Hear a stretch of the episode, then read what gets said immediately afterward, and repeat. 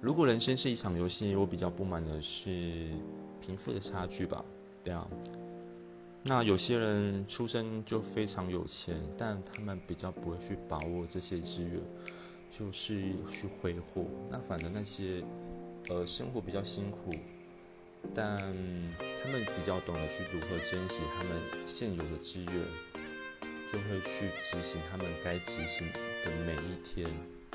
那我相信有些事情啊是风水轮流转，所以不怕吃苦，只怕没有目标。